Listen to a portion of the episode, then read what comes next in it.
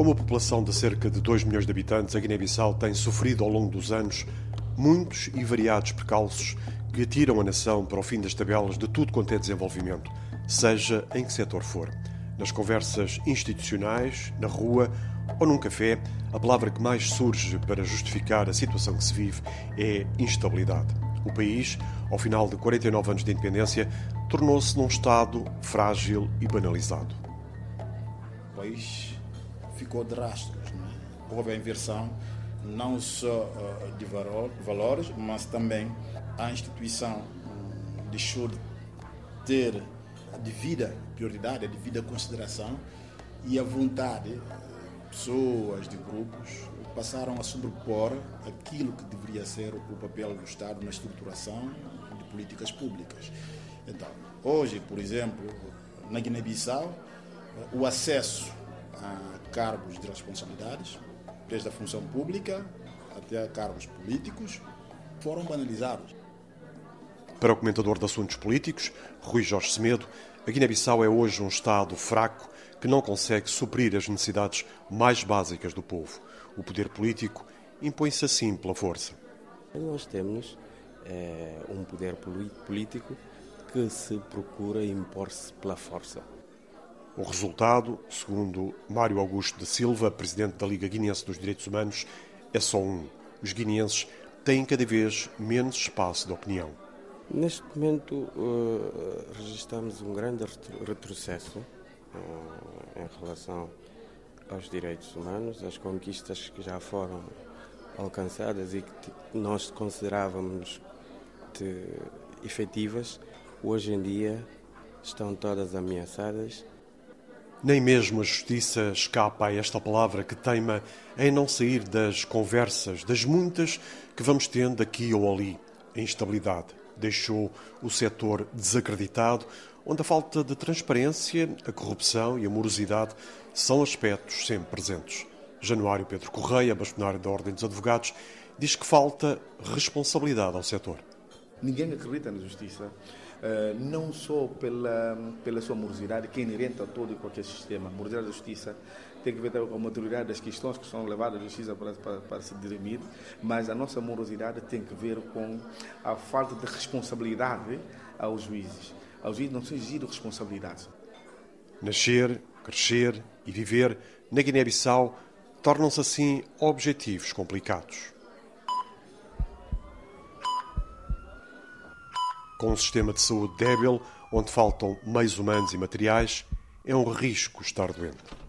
É difícil estar doente. Em toda parte, a doença não, não escolhe. Nem não escolhe o momento que faz. A dificuldade que temos, temos poucos especialistas. Quando temos problemas, a maioria são generalistas. Os generalistas têm o limite dele. E com o mesmo, mesmo de vocações, nós temos limitações. Nesse sentido, se você está doente, o, o país não tem capacidade de intervenções para poder te tirar nas situações, portanto, é um risco. Segundo a Organização Mundial de Saúde, a esperança média de vida de um guineense situa-se nos 58 anos, das mais baixas do mundo. Ainda assim, apesar das muitas carências, segundo Agostinho Dumba, da Direção-Geral de Saúde, o país faz o que pode. Temos em alguns países, em algumas regiões, serviços de gratuidade porque todas as pessoas não têm as mesmas condições. Os cimamentos ou urgências ou intervenções temos ali com gratuidade. Temos o programa com PIMI, PIMI 2, agora estamos a entrar no PIMI 3. Tínhamos essa parte de consulta de grávidas, uh, crianças menores de 5 anos, está tá a funcionar. Mas com carências como é óbvio para toda parte.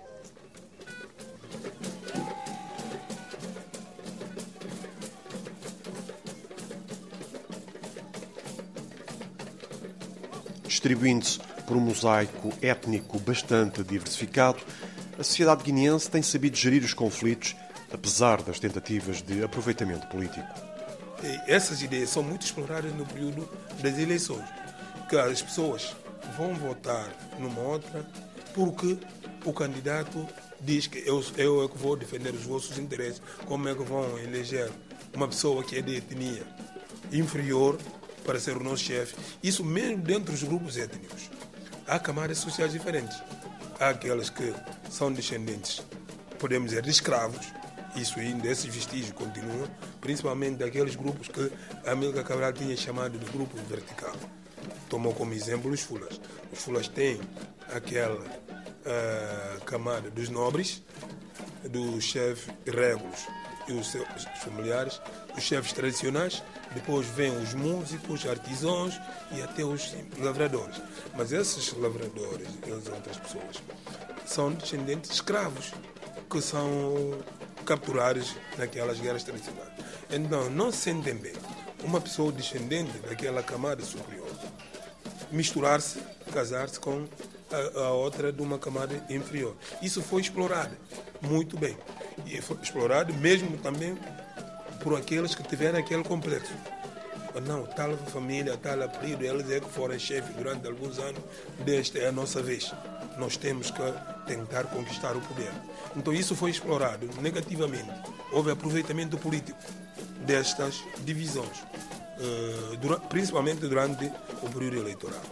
Com mais de 30 etnias, o risco de divisão e de conflito é praticamente impossível, como explica o antropólogo Fudemané. Ninguém tem coragem de aproveitar isso publicamente. Afirmar numa rádio, por exemplo, num comício, não tem que votar em mim porque sou de tal etnia. Aproveita-se em reuniões fechadas para falar, olha, uh, uh, vem para mim porque eu é que posso te representar como é que vais apoiar outra pessoa da outra etnia. Faz-se fechado. Uh, ninguém tem coragem como nos outros países. Até vendo a nossa situação, você tem cerca de 30 grupos étnicos para uma população de 2 milhões de habitantes. O grupo maioritário são os fulas e os palantas. Mas, no outro lado da balança, vão estar todos os outros. Você não tem condição, só um grupo étnico de 300, 400 mil pessoas contra um milhão e tal dos outros. Mesmo dentro desse grupo há ainda aqueles resquícios de castas. Não, não vamos juntar. Eh, mesmo a quem é que vai liderar. Sempre se as pessoas juntam, há um problema de liderança. Aí começa outra identidade. Quer dizer, um país com vários tipos de identidade. Começa primeiro por questão de religião. Separar entre os muçulmanos e não muçulmanos.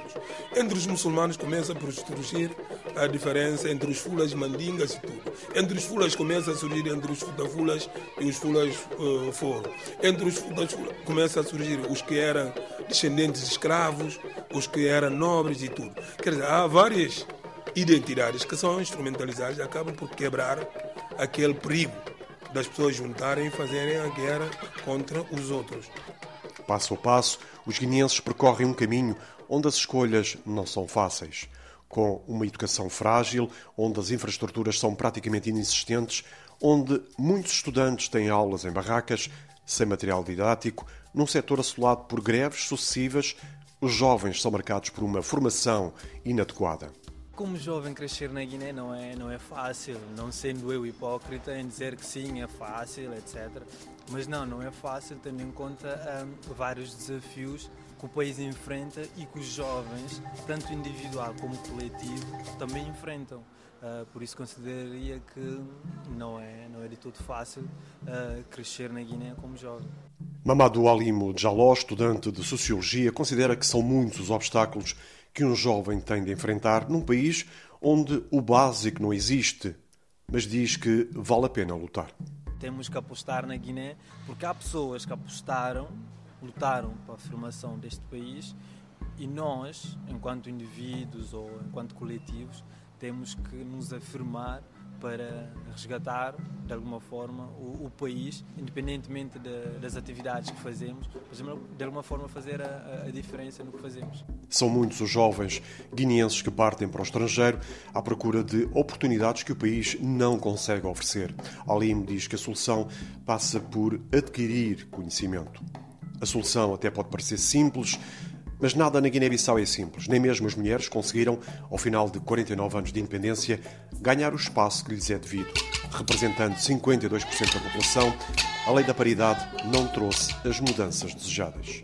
Foi uma lei muito mal pensada, porque uh, eu acho que a lei deveria ter sido mais pensada, mais abrangente, porque depois limitou-se mais às questões políticas. Eu acho que não a mulher não, não tem que ser apenas na, na, na, esfera política que ela necessita dessa mesma paridade.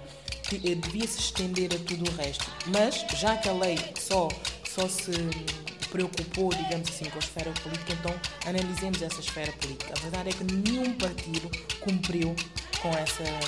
Com, cota de 36%.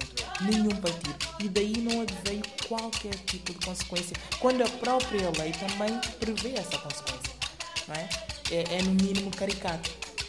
Neimona Sila, da Fundação Ana Pereira, diz que ainda há um longo caminho pela frente no combate contra a desigualdade e violência a que a mulher guineense está sujeita.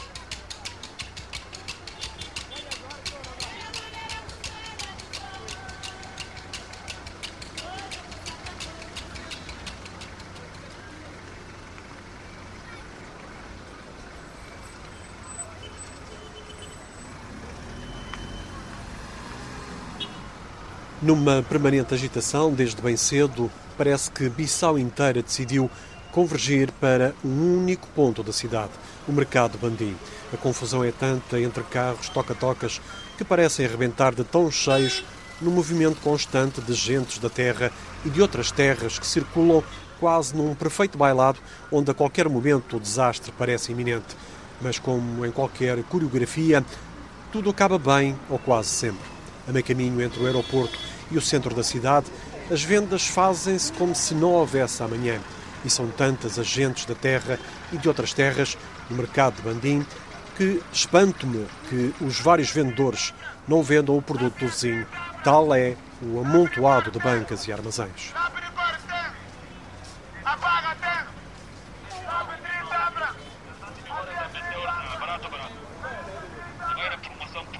O chão molhado da chuva que este ano teima em ficar até mais tarde, não impede o corrupio de quem vende e de quem compra. Um dominador comum, as mulheres, que são, na maioria das vezes, o sustento da casa. Não na salsa, feijão verde, cube, feijão para refogar com pepina, salsa. Não vai quer, mas vou ajudar com janta. Vou ajudar, vou ajudar, vou ajudar. Ajuda-me com janta. Almoço, eu não, eu não ouvi português. Não é na salsa, feijão cube, feijão verde, alface. Vou ajudar, vou ajudar, vou ajudar que janta. Ajuda-me com o almoço. Eu quero almoçar. As mulheres da granja de Pussobé também fazem parte deste e de outros mercados onde tentam vender os produtos que cultivam. Tudo para poder ajudar a família. Sou horticultora há muitos anos e consigo garantir a educação para os meus filhos, netos e pagar a renda da casa. O grande problema é a demora na distribuição de sementes agrícolas. Acabam por chegar fora do prazo.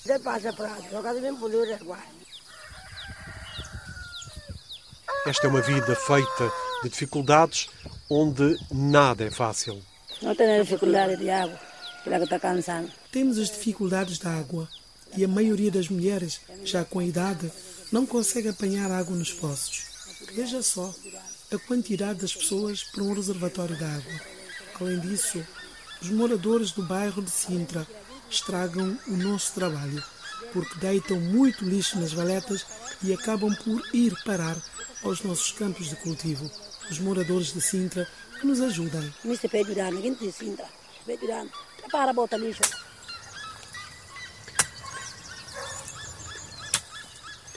Um trabalho feito à força de braços, uma força que já começa a faltar e onde as máquinas davam jeito.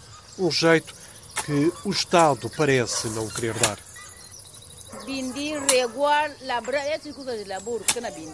A minha vida é praticamente cultivar a terra e vender. Caso contrário, não consigo garantir o sustento dos meus filhos. O meu marido está doente há muitos anos. Cultivo alface, feijão, pepino e muito mais, que nos ajudem com a máquina. Arar não é fácil, é um sacrifício enorme e não temos dinheiro para contratar alguém. Agora não temos muita força. Escavamos apenas dois canteiros por dia e até o dia seguinte. não temos financiamento. Não é como o Senegal, que dá apoio aos seus agricultores. Não temos apoio. Nunca tem apoio, nunca tem aquilo lá. Ninguém não, cadê ajudamos?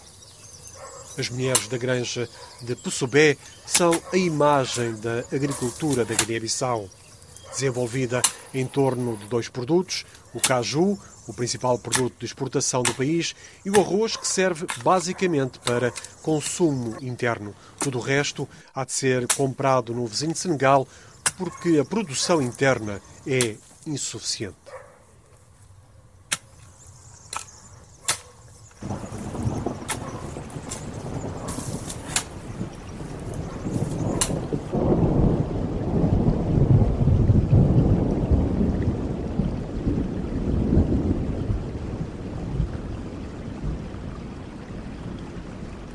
Alimentada pelas chuvas que enchem abundantemente os rios que se cruzam e voltam a cruzar, enriquecendo uma terra pronta a ser usada. Jaime Bolis, responsável da Associação de Agricultores, diz que a Guiné-Bissau está sentada em cima de um tesouro por explorar. A Guiné-Bissau, de uma forma geral, nós, a camada de classe eh, agricultores, nós estamos aí sentados por cima de um jazigo tão precioso que é a agricultura, mas ninguém sabe como é que possa, portanto, explorar esta, esta potencialidade. O setor precisa de inovação, é preciso avançar com a mecanização, mas falta investimento e a banca do país não dá grande ajuda. Canaguina não existe, portanto, banco agrícola, não há banco de investimento, né? O que nós temos aqui são os bancos comerciais, com juros de 12 a 11%, é, 12 a 13%, percebe? Nenhum agricultor passa ali, já estamos na plena, plena chuva. Ninguém vai lá para buscar 100 mil francos CFA, né?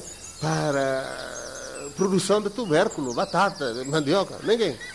Quer dizer, quando é assim é muito lamentável, aquilo é um bloqueio, um freio, um freio forte para o desenvolvimento do país.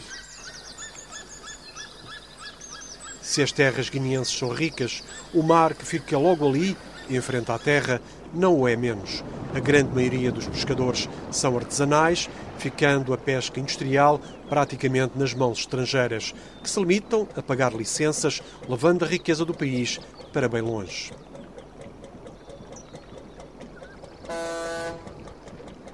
Alberto Pinto Pereira, da Associação de Armadores Industriais e da Pesca, não tem dúvidas sobre a importância do que está nos mares da Guiné-Bissau.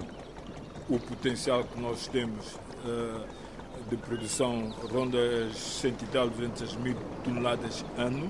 Uh, e se fizer os cálculos, uh, estamos a falar de 2 bilhões de euros que a Guiné-Bissau não vê. É incompreensível, é de loucos, quando se tem um potencial o que na gíria económica diz um produto estratégico, da economia estratégica para um país. Como diversas empresas portuguesas e francesas que até as administrações não admitem que sejam outros a geri-las, e a Guiné-Bissau não se pode dar ao luxo de basear-se unicamente na castanha de caju, eh, podendo desenvolver todo um setor que podia alavancar toda a economia guinense. Devido à falta de uma estratégia, o país não apostou numa indústria da pesca e agora está a pagar caro. Quem tem um potencial nas pescas como a Guiné-Bissau, a primeira, a primeira ferramenta que devia recorrer era criar as infraestruturas necessárias. Ora, isso não foi feito. Não foi feito por uma acomodação, em primeiro lugar. Talvez ter-se pensado, que eu condeno, ter-se pensado que seria mais fácil vender licenças de pesca do que criar a nossa própria indústria de pesca. Ora, este, este binómio falhou falhou porque vender licenças de pesca é praticamente como que alugar o nosso mar para que outros o explorem. Uh, e nesse sentido, pecamos e hoje estamos a sofrer as consequências. As pescas representam menos de 4% do PIB da Guiné-Bissau. Grande parte do que é pescado ou vai para outros países ou para o vizinho Senegal, onde o peixe é comprado para ser servido à mesa dos guineenses, mas mais caro.